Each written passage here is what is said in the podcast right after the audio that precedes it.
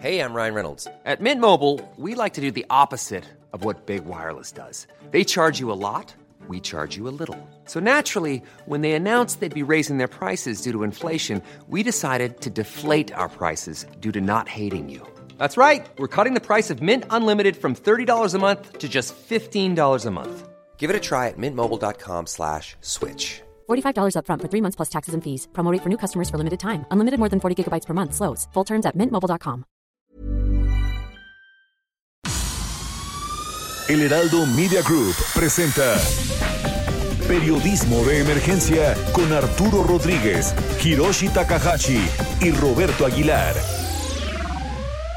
Con las reglas del oficio.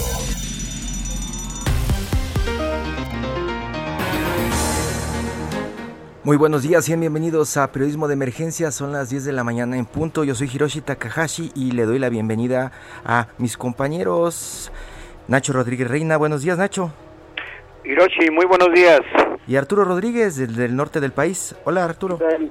Hiroshi, buenos días. Ignacio Rodríguez Reina. Con el gusto de saludarles como cada fin de semana. Muy buenos días. Pues sí, es domingo y prácticamente es nuestro arranque de semana para la mayoría de las redacciones en este país. Y para saber un poco cuál es el futuro próximo, qué es lo que nos depara esta semana, Mónica Reyes. Hola, buenos días, Mónica. Hola, buenos días, aquí estamos. Futuro próximo.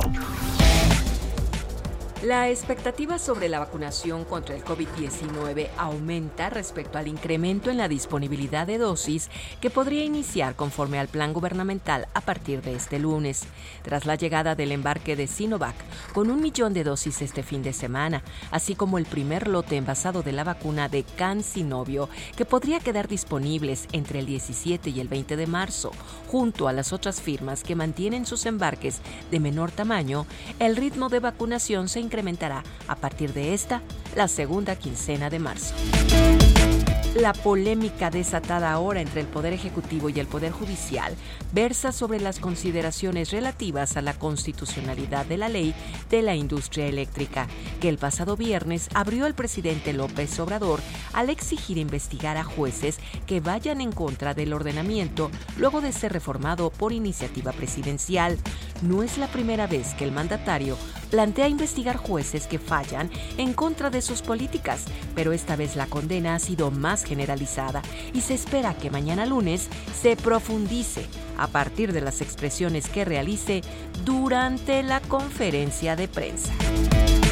Y es que el tema energético formará parte de la agenda de la semana, pues la efeméride relacionada con la expropiación petrolera de cada 18 de marzo suele servir al presidente López Obrador para realizar anuncios relacionados con el sector, particularmente co- con Pemex, si bien por estos días ha centrado su atención, pero en el tema eléctrico. En lo electoral, la semana inicia con un intenso pataleo interno en los diferentes partidos políticos, que deberán terminar de definir sus listas de candidatos. El más rezagado es Morena, que anunció las definiciones en torno al 22 de marzo, con lo que será una semana de choques internos. En tanto, las campañas en cinco entidades federativas, donde se elegirá gobernador en junio próximo, están en curso y esta semana inicia también el proselitismo en Campeche, que se suma al de Colima, Guerrero, Nuevo León, San Luis Potosí y Sonora. Eso es 6 de 15 estados que ya estarán inmersos de lleno en la actividad electoral. Hiroshi, gracias. Mónica, muchísimas gracias, muchas gracias, Mónica. Y Nacho, Arturo, eh, a la distancia, ¿cómo ven este arranque de semana? Prácticamente tenemos todavía el tema de este señor Félix Salgado Macedonio en Guerrero, haciendo ya pues prácticamente campaña. Y también sigue en la agenda el tema energético. ¿Qué más ven ustedes? Pues me parece que, eh, Hiroshi, me, eh, me parece que el, el tema de la vacunación es muy importante. Creo que no hay que perder de vista que aunque se han, digamos, ido relajando algunas de las medidas eh, establecidas por las autoridades en diferentes estados del país y obviamente aquí en la Ciudad de México, eh, la próxima llegada de, las vacaciones de Semana Santa me parece que deberíamos estar muy atentos porque es probable que a pesar de que eh, se han ido reduciendo los indicadores en, en cuanto a número de fallecidos y de hospitalizaciones, bueno, la concentración que habrá, la, la movilidad simplemente que representa que un gran número de mexicanos vaya a destinos, creo que eh, plantea un riesgo potencial de nuevamente un rebrote. Así es que bueno, yo creo que hay que estar muy atentos también a lo que pase porque el ritmo de vacunación ha sido, la verdad, súper lento, si bien avanzado, si bien han empezado ya con los adultos mayores, aún falta muchísima población por ser vacunada. Y eso, eso me parece que es un tema que deberíamos tener en mente. Pues ah, eh, eh, es, muy buen tema incluso para arrancar este eh, periodismo de emergencia, Nacho Arturo, porque tenemos en la línea ya al poeta Homero Aritgis, quien pues ya se vacunó, maestro. Esta semana se vacunó, ¿no, maestro? Muy buenos días. Sí, ya me vacuné ya es parte de esa población que está protegida y de lo que estamos platicando en este momento en México y bueno, a escala internacional es la gran discusión de qué país tiene la mayor eh, eh, velocidad para vacunar a todos sus habitantes. Está la, eh, el pleito entre Israel y, Chile con esos números, Estados Unidos que quiere entrar a la Estados batalla. Unidos está avanzando mucho muchísimo, ya llegaron a los 100 millones como había prometido Joe Biden y ahora hablan de 150 millones y a partir de mayo todos los adultos podrán vacunarse allá en Estados Unidos. Avanza rápidamente. ¿Cuál fue su experiencia, maestro? Es muy buena, fue muy rápido y, sin dolor. Entonces estuvo muy bien, porque sí realmente a los primeros días había mucho desorden, multitudes, y los que iban por buscando inmunidad más bien eh, salían contagiados. Pero ya los últimos días de esta semana estuvo mucho mejor. Cuenta su leyenda y lo está eh, poniendo en una ficha la editorial que publica su más reciente libro, Los peones son el alma del juego, que un joven de 18 años llegó a la Ciudad de México con la secreta intención de convertirse en poeta. Maestro, después de eh, ver algunos y leer algunos pasajes de lo que fue su vida en, este intento por convertirse en poeta, pues lo logró y sobrevivió y estamos hablando en el 2021 de que sigue vivo a pesar de esa vida de, hambre, ¿no? Que es lo que plasma en pues muchos de los episodios. Este, más bien, eh, a veces en México necesita uno tener una vocación muy fuerte porque es, eh, hay mucha omisión, por ejemplo, ahorita la cultura está por los suelos, no hay, eh, estaba, yo estoy muy dolido, pues yo soy de Michoacán y una de las iglesias del siglo XVII más emblemáticas de la meseta purépecha, la de Paracho, la dejaron quemar vilmente. Ni el presidente abrió la boca, ni el gobernador abrió la boca, y ni los de Lina. Entonces una joya arquitectónica de, la cultura purépecha de la meseta, de la de Paracho, que, eran, que, aprendieron las artesanías desde Vasco, de Quiroga, y, ahora unos funcionarios así omisos, tontos, la dejaron quemar. Yo estoy escandalizado porque yo soy de Michoacán y una de las joyas arquitectónicas del, de la del mundo indígena, del mundo eh, purépecha, eh, la dejan quemar miserablemente.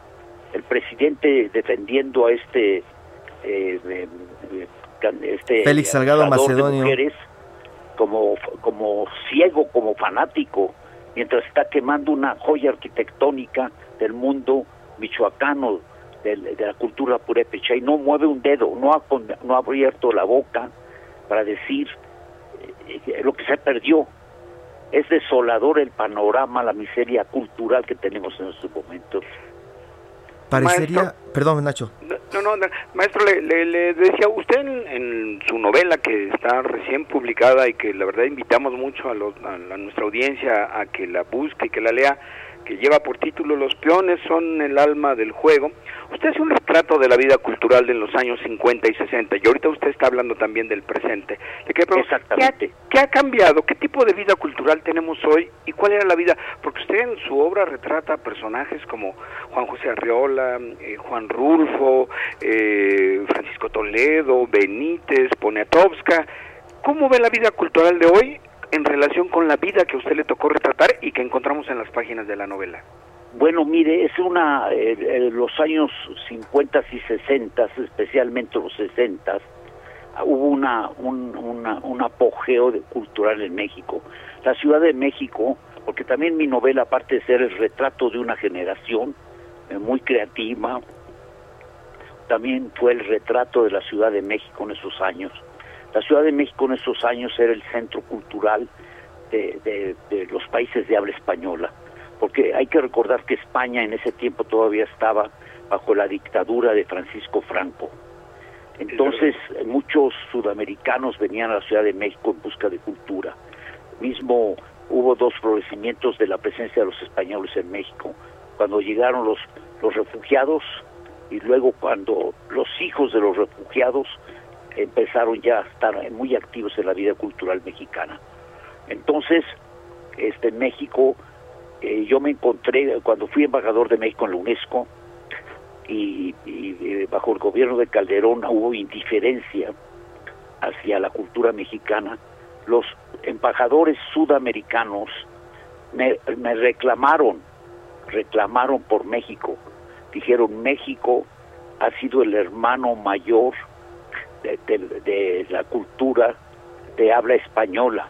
Dice, nosotros sudamericanos era el peruano, el brasileño, el colombiano, un nicaragüense, Dice, nosotros aprendimos a cantar, a escribir, a hacer cine, a, la arquitectura, la pintura, todo del hermano mayor que era México. Y eso, esa, esa ciudad mexicana de los 50 y 60 era un esplendor cultural. Eh, la, ciudad se vivía, se caminaba. Yo cuando llegué de Michoacán a, los 18 años, 17 años, era, era un placer caminar a la Ciudad de México. Podía ir uno al Zócalo, a la Alameda, a, cualquier parte de la ciudad, a cualquier colonia, y, y era caminable, era hospitalaria. Entonces eh, se vivía en un esplendor, precisamente muchos los que hicimos la cultura y en esos años, muchos venían de la provincia. Juan Rulfo venía de, y Riola venían de Jalisco, este había muchos que eran de Guanajuato, de Michoacán, de, Tijuana, de diferentes partes del país. ¿Y cómo ve hoy la, ¿cómo? Sí. ¿Cómo ve hoy la vida cultural? Justamente a la luz de esa experiencia que usted vivió y que, bueno, creaba, eran unos generadores de cultura terribles. Sí, claro, mire, la veo muy pobre, muy pobre, porque hay un malentendido, un error de conceptos eh, el presidente busca, este, habla de una cultura del guarache, pero uno que viene de Michoacán sabe que los, los guaraches se llevan en los pies, no en la cabeza, y que las personas que usan guarache hay, que darles la oportunidad de que lleven zapatos, no mantenerlos en una pobreza este, eh, eh, crónica hay que, hay que darles la oportunidad de que se vistan, que usen zapatos y la cultura no se lleva en los pies, se lleva en la, no se lleva en la cabeza, se lleva en los pies. Y ese es el malentendido que tenemos actualmente. Pero este eh, todavía eh, la cultura mexicana es muy fuerte, muy fuerte, porque este los eh, cuando Estados Unidos estaba en pañales, ya, ya México había tenido tres civilizaciones, la olmeca, la maya y la mexicana, la mexica. Entonces ya, ya era historia, eh, la escultura, la pintura, la arqueología, la literatura, la música, ya, ya México tenía un gran eh, caudal cultural y era modélica en no solamente Latinoamérica, sino en las Américas. Pero vamos a hablar de libros si quiere. Maestro, eh, le saludo a Arturo Rodríguez. y antes de entrar de lleno a hablar de libros, me gustaría eh, hacerle un planteamiento ahora que pues lo escucho. Eh, y justamente en estos tiempos en los que desde la tribuna presidencial se habla de los intelectuales orgánicos o se habla de, de cómo eh, hay una clase política intelectual que eh, pues ha sido constantemente descalificada. Eh, no sé hasta qué punto esto sea así, si hay una historia de una relación persistente con el poder que hoy se ha roto o eh, estamos hablando pues de un discurso político en el que las voces distintas no tienen cabida o cuál es su perspectiva de esta posición presidencial. Sí, mire, el, presidente debería aprender a leer porque eh, es muy ignorante, ignora la propia historia de México. Eso de los intelectuales orgánicos es una estupidez que circuló en los años 60 bajo Fidel Castro y ya estamos nosotros 60 años después. Eso ya pasó. No hay, intelectuales orgánicos en México. Eh, el, PRI tuvo eh, periodos este, de mucha, de apoyar muchísimo la cultura. Hubo presidentes como López Mateos, el mismo Lázaro Cárdenas, eh, López Mateos, y el mismo Díaz Ordaz, con todo lo que hizo, tuvo poetas que, que, leía a León Felipe, lo fue a visitar a su casa, había pintura. Eh, eh, la, cultura mexicana siempre ha sido muy viva y contestataria, no ha sido uniforme. En, esos tiempos donde el presidente habla de,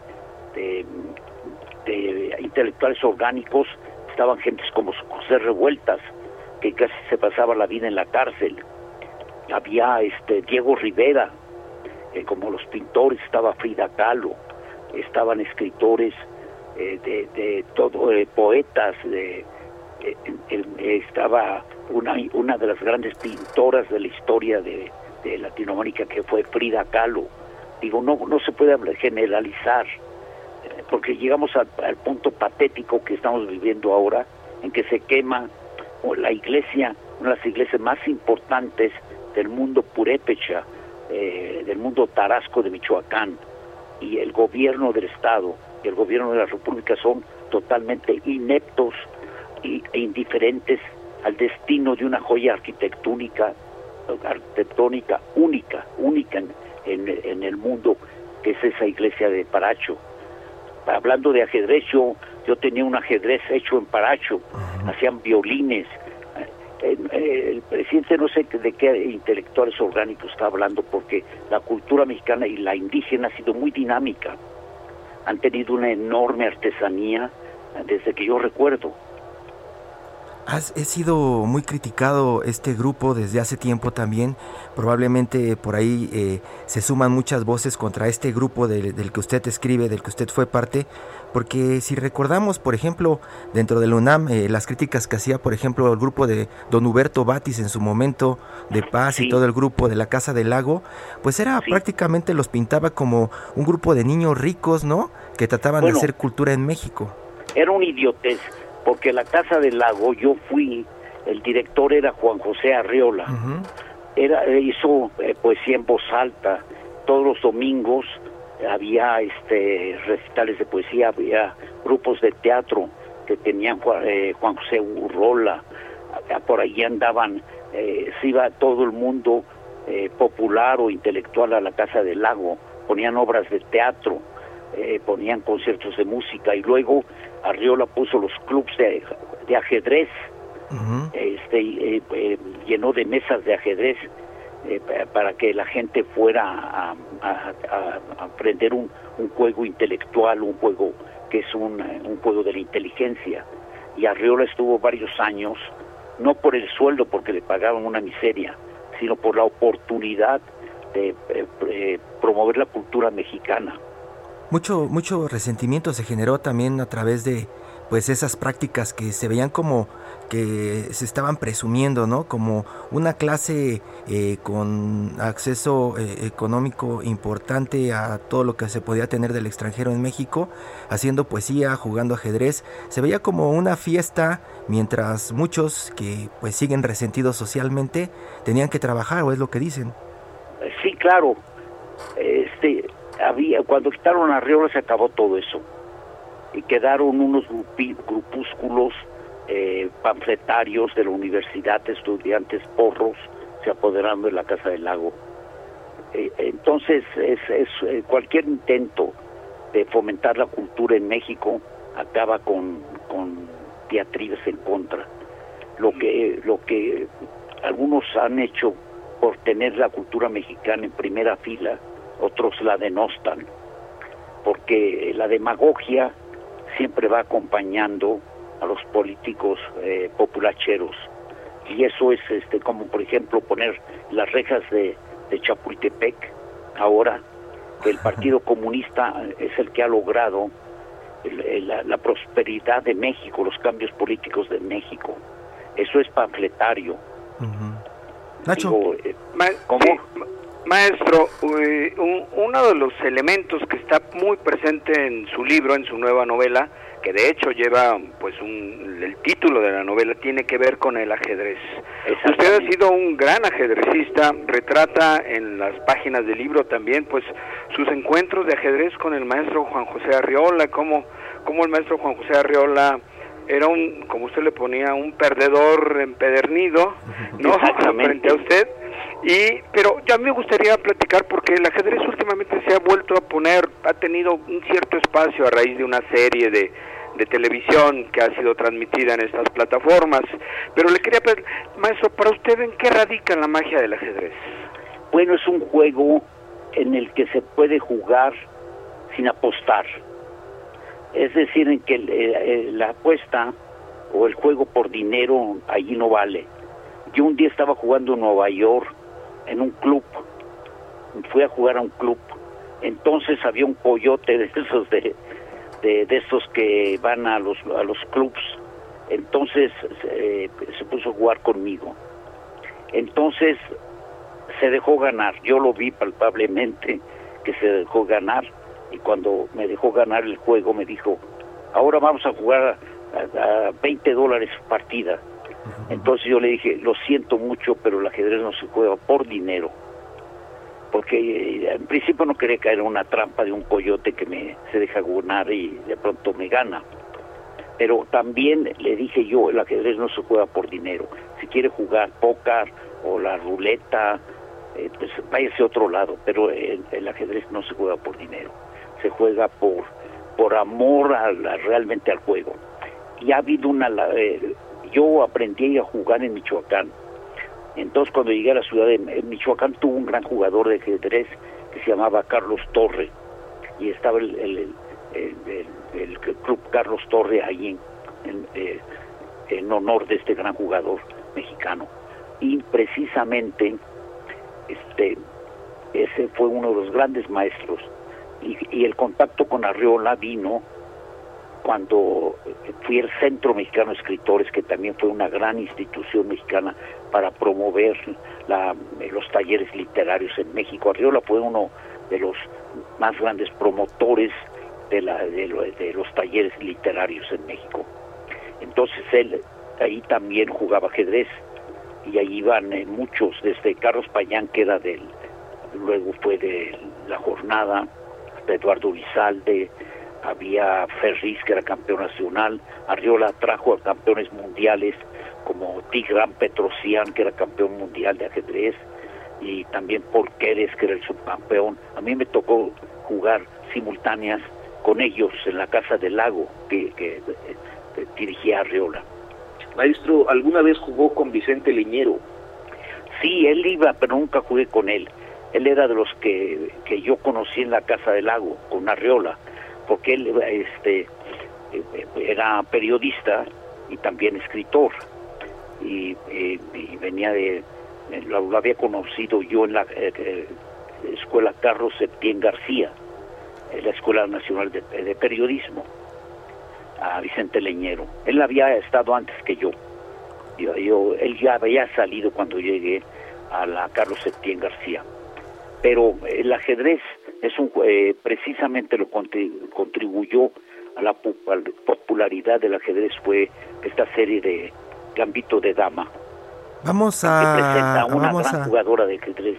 Eh, vamos a vamos a un vamos a un corte y podemos regresar y continuar platicando con usted, maestro. Sí, muy bien. Muchísimas gracias. Está en Periodismo de Emergencia. Estamos platicando con el poeta y novelista Homero Aritgis.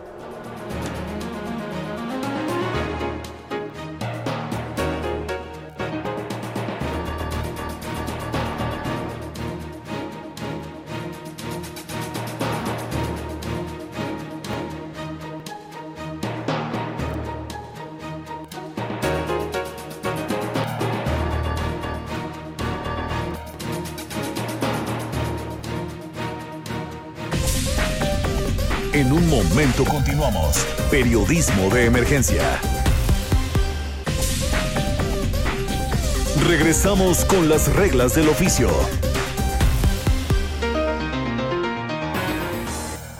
Desde la mañana con 30 minutos seguimos platicando con el poeta Homero Aritgis. Arturo, continuabas con tu pregunta de este juego de ajedrez con periodistas.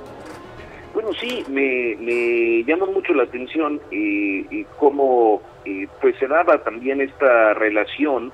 Eh, yo no sé eh, hasta qué punto la Casa del Lago permitía en parte la convergencia con el juego de ajedrez y, luego pues la, discusión que seguramente en torno a literatura y a las artes y a los fenómenos sociales que existían eh, pues en, esa época eh, seguramente se abordaban. ¿Con quiénes fue eh, o con quién tuvo usted, eh, maestro, una relación más intensa en ese sentido, es decir, tanto en el ajedrez como en la literatura, estos dos, eh, estas dos eh, expresiones con las que pues fomentaban las relaciones entre intelectuales en la Casa del Lago.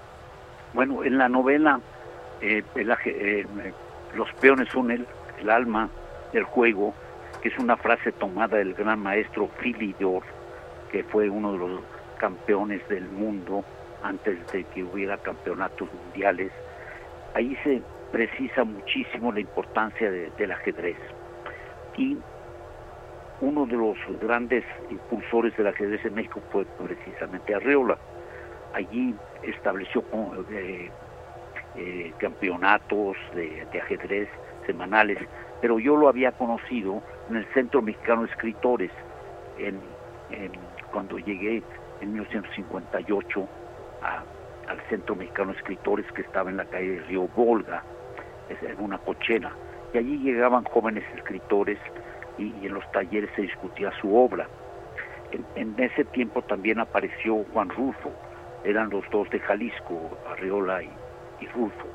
Y eh, la, obra de Octavio Paz empezaba a darse a conocer en el mundo.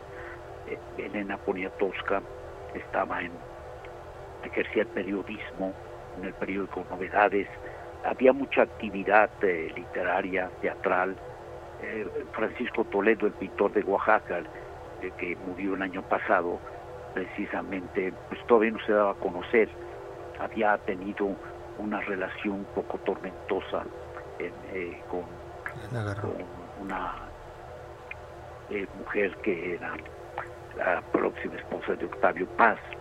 Entonces había mucha efervescencia cultural, pero también actividad humana. Y en esos años comenzaba la zona rosa, el, Café Tirol, que era un centro de reunión de escritores, allí que estaba en la calle de Hamburgo, y allí llegaban cineastas, pintores, directores de cine, actrices, cantantes.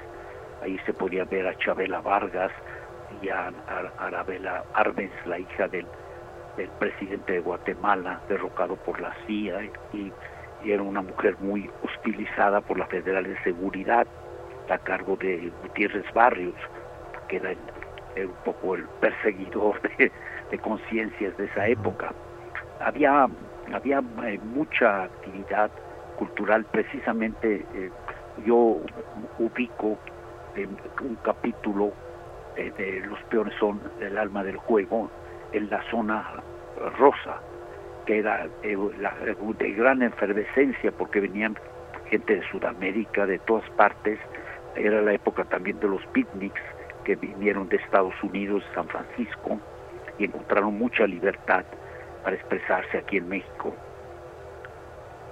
Nacho. Sí, maestro, pues este, ya nada más nos quedan unos minutitos de la entrevista, pero solamente una última reflexión ya para, para cerrar e invitar además a toda la audiencia a que busque su novela, Los peones son el, alma del juego. Eh, maestro, ¿le gusta el país que ve a sus 81 años? Está próximo a cumplir 81 eh, años en, los primeros días de abril, ¿no? Sí, eh, exactamente. ¿Le gusta el México que ve? ¿Le gusta el país que tiene después de 80 años de fructífera vida? No no, porque cuando yo vine de Michoacán, crecí aquí, era una ciudad muy, eh, bueno, muy pacífica, uno podía andar por Paseo de la Reforma a la una de la mañana, dos de la mañana, no había esa violencia, eh, ocasionada por el tráfico de drogas y también por la tampoco este era una ciudad muy cosmopolita, muy hospitalaria y se podía era una ciudad que se podía caminar. Eh, uno podía venir de, del Zócalo, pasar por la Alameda, Paseo de la Reforma y, y andar por las colonias sin tanta violencia, sin tanto peligro. Luego la ciudad se nos ha ido de las manos porque de ser una ciudad amable, histórica, con cultura, se volvió pues este monstruo que es ahora, una megaciudad que es eh, realmente más que megaciudad, es un país eh, que eh, no se puede recorrer, nadie la conoce de punta a punta, de, de lo ancho a lo largo, porque ya es una ciudad que se nos salió de control, el desarrollo caótico y también el problema del agua, que, lo tenemos encima, toda, ahora viene en esta temporada de secas, viene el problema del agua. Y es, es una ciudad ah, eh, de una gran importancia histórica. Yo la, yo la describo en mi, novela y, y, sobre todo que era una ciudad que, se podía caminar, que se podía vivir, que se podía frecuentar en sus barrios, en sus colonias, eh, y, y, ya no, ya es una ciudad feminicida eh, y también un poco contra, contra, contra la lógica, porque eh, ha llegado a tal aberración que se defiende a los feminicidas y a los abusadores de mujeres en lugar de defender a las mujeres. Ha llegado esa aberración el gobierno. Entonces ya no se entiende este, la lógica en el gobierno y en la manera de vivir esta ciudad un gran tema literario de la Ciudad de México, gran tema literario. Maestro, ¿qué nos queda de esa generación que usted eh, cuenta en Los peones son el alma del juego? A los que estamos vivos en México en el 2021, ¿hubo un relevo generacional? No ha habido porque desgraciadamente ha habido más bien un vacío cultural en estos años. Eh, pasamos de, unos gobiernos de enorme corrupción a unos de enorme ineptitud y de enorme hostilidad hacia la cultura y hacia los cambios sociales. Por ejemplo, ahora estamos ante este movimiento de las mujeres que yo lo llamo la rebelión de las adelitas, porque un país que maltrata y mata a sus mujeres es un país este desgastado. No se puede defender a un, un candidato a gobernador que es un este casi un feminicida. Es, es una aberración. No hay no hay moral en eso no hay moral política ni tampoco moral humana. Arturo sí maestro y pues eh, creo que en este punto de la conversación a mí me gustaría ver cuál cuál es y digamos eh, la vanguardia que a usted le gustaría estar viendo e, en el mundo intelectual, en la producción intelectual mexicana? Bueno, yo creo oportunidades para los jóvenes, para los jóvenes creadores, que, que hasta hace años había en, en, en, en lugares como el FONCA, donde se daban becas para crear, para pintar, para escribir, en para eh, todo, todas las instituciones de cultura que teníamos que se han destruido. Se ha destruido la editorial más importante de habla española, que era el Fondo de Cultura Económica, que tenía desde los 30 siendo estando a la vanguardia de la publicación de libros. Toda esa destrucción de las instituciones es muy grave y más bien es un retroceso antes que un progreso. Muchísimas gracias. Platicamos con Homero Aridgis, poeta y novelista. Busque su nuevo libro, Los peones son el alma del juego. Ya está disponible para descargas online si usted no tiene tiempo de darse una vuelta por una librería. Y pues ahí, podrá eh, encontrar más de estos detalles de esta vida cultural entre 50 y 60. Mucho de lo que pues no se cuenta, ¿verdad, maestro? Exactamente, pero esas fueron grandes periodos de la cultura mexicana. Muchísimas gracias por, su tiempo. fortuna sigue existiendo. Nacho Arturo.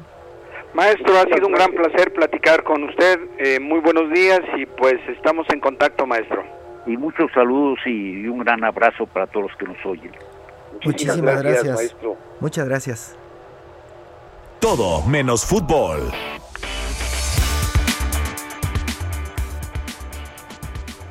Está en la línea Katia López. Ella es nuestra compañera aquí en el Heraldo Media Group, experta en deportes para esta sección que usted sabe tiene de todo menos fútbol. Katia, muy buenos días.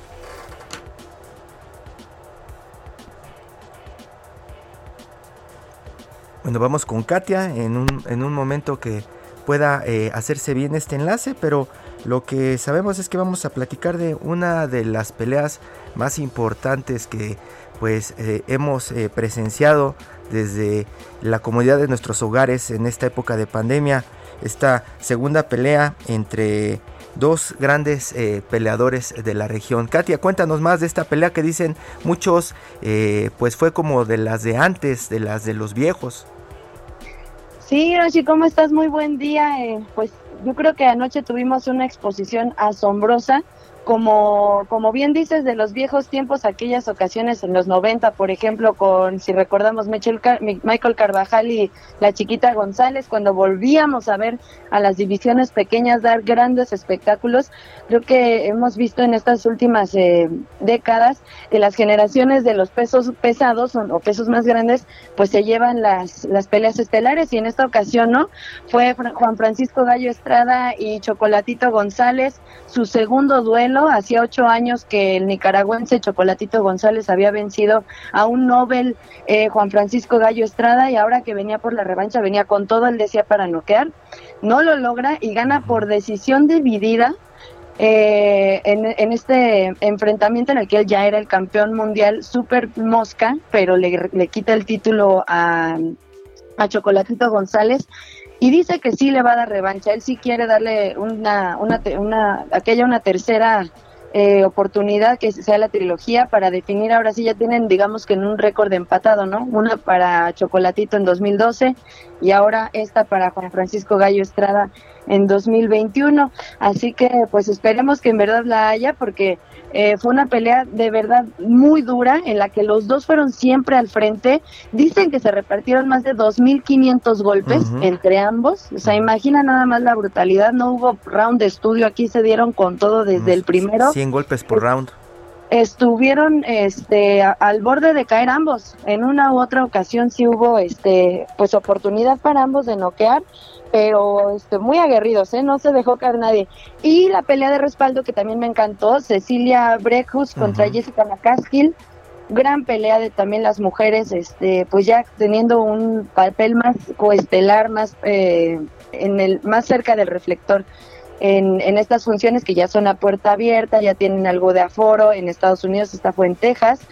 Me parece que esta de Chocolatito Gallo va a ser la pelea del año. Va muy poco en el año, eh, lo sabemos, vamos apenas tres meses del 2021, pero esta ha sido una de las más espectaculares. Y ya vimos, este, en, al menos en esta parte del 2021, tres grandes mexicanos, ¿no? Eh, el Alacrán Berchel que peleó contra Oscar Valdés y pierde pues el título superpluma del CMB, ahora el nuevo campeón Oscar Valdés, también mexicano, este chico de Sonora. Vimos a Saúl Canelo Álvarez contra Abni Gildirim en esta pelea que era mandatoria, eh, era una responsabilidad que debía de él de cumplir en esta división del CMB y ahora pues Juan Francisco Gallo de La otra semana. Tendremos una estelar también eh, con las mujeres, estará eh, Jackie Nava regresando ya este al ring una de las históricas, la primera mujer campeona mundial del Consejo Mundial de Boxeo. Y si pueden ver la repetición de la pelea, la segunda pelea del Gallo Estrada contra el Chocolatito, podrán entender un poco por qué muchos de los que seguimos el box decimos que cuando pelea el Canelo nos roban, ¿o no, Katia?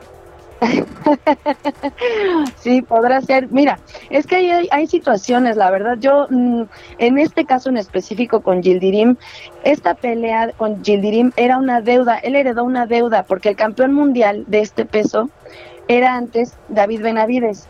Él perdió el título en la báscula y entonces en diciembre Canelo dice, yo quisiera eh, tomar el título vacante que tenía antes eh, David Benavides. Pero Benavides ya tenía pendiente el duelo mandatorio contra Avni Gildirim.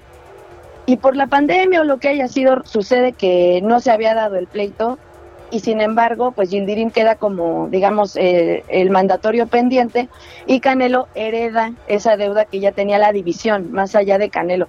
Cuando Gildirim llega al pleito con Canelo, pues no, la verdad es que no era el turco que hace dos años peleó eh, y que mostró una forma deportiva muy diferente a la que dio esta ocasión. Por cierto, asistido por, eh, por Joel Díaz, un mexicano en su esquina, pero quedó de ver mucho. La verdad, para todos sí fue este pues en detrimento del boxeo ver una pelea de, de tan de tan em, dispar nivel, ¿no? O sea, que caiga en cuarto round, que caiga en tercer round y ya no salga para el siguiente, no fue no fue algo benéfico, pero era algo que ya estaba como preestablecido. No es que Canelo haya elegido a este peleador, pero el que viene, que es Billy Joe Sanders para la, 8, la del 8 de mayo, esa me parece que va a ser muy buena y que ya tiene algunos años pendiente y no pues no se había podido realizar, pero me parece que esa sí nos va a dejar mejor sabor de boca como la de Callum Smith yo pienso que será algo parecido y también pasa, ¿no? Si no, si no noqueó a Callum Smith malo, si sí noqueó a Gildirim malo, pobre Canelo, la verdad es que está en el epicentro en una zona un poco incómoda, pero bueno, en este caso no, no lo defiendo, sino que sé que esta pelea no fue a su elección, no fue un rival que él quisiera tener, era la deuda que se tenía mandatoria en este peso. Así que ahí sí no tenía que cumplir con el compromiso para seguir adelante por la, por la unificación de los demás títulos. Katia López, nuestra compañera reportera del Heraldo Media Group. Muchas gracias, Katia, en todo menos fútbol. Nos escuchamos la siguiente semana. Hasta la otra semana, un abrazo y que tengan un gran inicio de semana. Muchas gracias, Katia. Y también está en la línea ya nuestro compañero Eduardo Limón. Lalo, ¿cómo te presento, Lalito? Buenos días. ¿Cómo estás, mi querido Hiroshi? Qué gusto saludarte. Qué gusto saludarlos. Pues mira, preséntame en todo caso como periodista de cultura, escritor y colaborador, entre otras cosas, interesado en el tema de la marihuana, dado que en 2018 publiqué mi libro acerca de legalización. Nacho Arturo. Así es, eh, Lalo, ¿cómo estás? Muy buenos días. Te saluda Nacho Rodríguez. Bueno, hemos sido compañeros de trabajo, así es que ya nos conocemos hace muchos años. Y bueno, justamente yo creo que uno de los temas más relevantes, digamos, de esta semana fue la aprobación en la Cámara de Diputados de esta iniciativa que muchos le llaman la legalización del consumo de marihuana, pero que gente que conoce a fondo y que ha estudiado las experiencias en otros países, pues lo ve con, digamos, con cierta distancia, a pesar de, digamos, de, pues el espanto que les causó a, muchos legisladores, de, ya todo el mundo sabemos de la legisladora priista que, que se come un panque y le, le, dura el viaje cuatro días, pero bueno, Lalo, ¿por qué no nos platicas cuál es tu, tu visión de esta ley? Del, el ABC, ¿en qué consiste esta ley? Porque yo creo que todavía hay como poco entendimiento real de lo que significa esta aprobación, que nos dijeras los puntos esenciales y básicos de lo que consiste la ley. Bien, Nacho, primero que nada, pues qué gusto saludarte porque efectivamente ya son muchos años de compañerismo laboral, pero sobre todo de amistad, de manera que te mando fuerte abrazo junto con Airosh y Arturo, todos los que nos escuchan. Mira, la legislación efectivamente eh, aprobada en principio por la Cámara de Diputados y vuelta de regreso hacia el Senado con vistas a que hacia antes del próximo 30 de abril se establezcan los parámetros mediante los cuales se va a llevar a cabo una genuina legislación reguladora, plantea entre otras cosas aspectos que han resultado sumamente polémicos que entre otras cosas determinan, por ejemplo, por hablar solo de uno de los puntos polémicos, este que implica que para el autoconsumo, para el cultivo en casa, solamente se puede mantener un número determinado de plantas, pero mediante un permiso que tú tienes que solicitar. Y que en el entendido de que no te responda, esto es, que tú envíes la solicitud para el permiso y que eh, no te respondan en más de 60 días, implicará que el permiso te fue negado, lo cual implica que hay, y este es uno de los puntos muy importantes de esta legislación tan extraña que estamos impulsando, una sobreregulación que ratifica hasta qué punto hay, más que miedo quizás, terror por parte de algunas bancadas que consideran que verdaderamente la marihuana es una sustancia endemoniada que ha sido cultivada en el infierno y que el consumo por parte de cualquiera de los varios millones que en este país somos usuarios de la sustancia implica algún tipo de cambio de personalidad que convierte a la persona en monstruos que se van encuerando por la calle, y arman hogueras, ¿no? En las avenidas,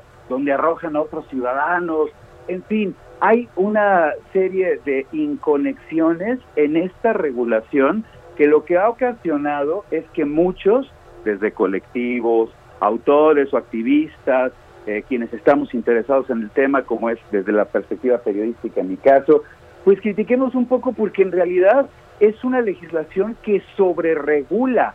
Hay permisos, se elevó la cantidad que puedes poseer, ok, ya no son 5 gramos, son 28, sale exactamente igual. De todos modos, me puede pescar un policía en la calle diciéndome, tú no traes la cantidad que la ley contempla. Y yo le puedo decir, sí, mira, traigo 26 gramos con 400 miligramos. Y el cuate agarra y me siembra los restantes para decir traía 30 gramos y de todos modos voy preso. O sea, salimos a la misma. Regular implica, entre otras cosas, liberar. ¿Quién se está fijando en este momento? ¿Cuántas botellas de alcohol se compra en este segundo alguien en cualquier tienda de conveniencia? ¿O con cuántas cajas de cigarrillos está saliendo en este justo minuto que nosotros estamos platicando alguien de algún centro comercial o de algún supermercado? Y en cambio con la marihuana es una legislación de sí, pero no. O sea, sí puedes, pero no puedes. Sí vas a, permitir eso, pero no te lo permito tanto. Puedes hacerlo, pero me tienes que pedir permiso. O sea, hay una esquizofrenia. Justamente de eso estaba escribiendo en Hay como una serie de exigencias, incongruencias, incoherencias que en realidad lo que hacen es ratificar que nuestra regulación en realidad está sobre reguladísima. Es decir, que en realidad no hay gran cambio con esta nueva legislación. Pues en realidad no, en la medida en que de todos modos te pueden perseguir y en la medida en que de todos modos te pueden penar. O sea, en realidad aquí, de acuerdo a lo que en este momento diputados ha enviado al Senado para sus correcciones, en este momento, en realidad la legislación implica que te vigilen más. Y bueno, e, esa es una de las partes que ya comienza a parecer de verdad un poco desconcertante, porque eso sobre todo te digo, elevar la posesión, pues digo, ¿quién le está vigilando cuánto tabaco trae alguien adentro de su auto, en su camisa? A nadie. ¿Y por qué con la marihuana sí? Ah, no, ya no son cinco, ahora son 28, a lo mejor pueden ser 33 y medio. No debería de ser ninguna cantidad. Si es una sustancia ya legalizada, pues como con el alcohol, el tabaco, el chocolate o el azúcar, puedo llevar la que yo quiera. Y este miedo que generan ciertos sectores de la sociedad con relación a que se trata de un psicoactivo que ocasiona graves daños a la salud. El alcohol genera daños mucho peores y es el doble o triple de corrosivo y sin embargo no tiene ninguna regulación en cuanto a cantidad de mililitros autorizada para que cada usuario consuma el fin de semana, número de botellas que puedes tener en tu casa, hay aspectos de la legislación que resultan un tanto ridículos, pero con todo y todo, es nuestra legislación e implica un gran avance social, gran avance social, el hecho de que ahora, por primera vez en la historia contemporánea del país, se esté legislando sobre ella y la sociedad esté hablando abiertamente del tema. Arturo, tenemos 30 segundos más o menos.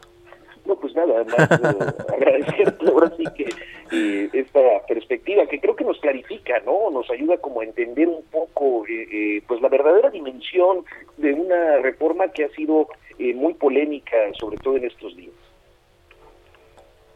Sí, justamente, una reforma polémica que tendrá que ser aprobada antes del día 30 de abril y ya existen varias asociaciones, colectivos, grupos de la sociedad que están, estamos pugnando porque la legislación efectivamente libere el consumo de marihuana en todas sus vertientes en nuestro país y sobre ello comenzar a avanzar. El hecho social es, indiscutiblemente la marihuana está a punto de ser legalizada en nuestro territorio y esa parte es muy entusiasmante y habrá que ver cómo vamos trabajando para que la legislación vigente se perfeccione. Eduardo Limón, periodista cultural, escritor y amigo. Nacho Rodríguez Reina, Arturo Rodríguez, muchísimas gracias. Así cerramos Periodismo de Emergencia. Nos encontramos la siguiente semana. Gracias por su compañía.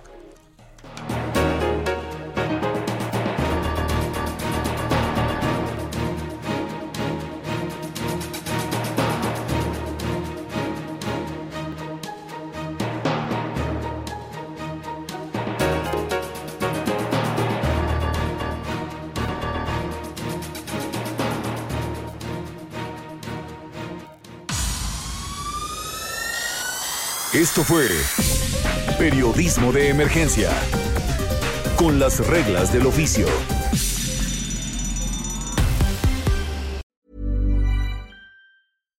Hi, I'm Daniel, founder of Pretty Litter. Cats and cat owners deserve better than any old-fashioned litter. That's why I teamed up with scientists and veterinarians to create Pretty Litter. Its innovative crystal formula has superior odor control and weighs up to 80% less than clay litter. Pretty Litter even monitors health by changing colors to help detect early signs of potential illness. It's the world's smartest kitty litter. Go to prettylitter.com and use code ACAST for 20% off your first order and a free cat toy. Terms and conditions apply. See site for details.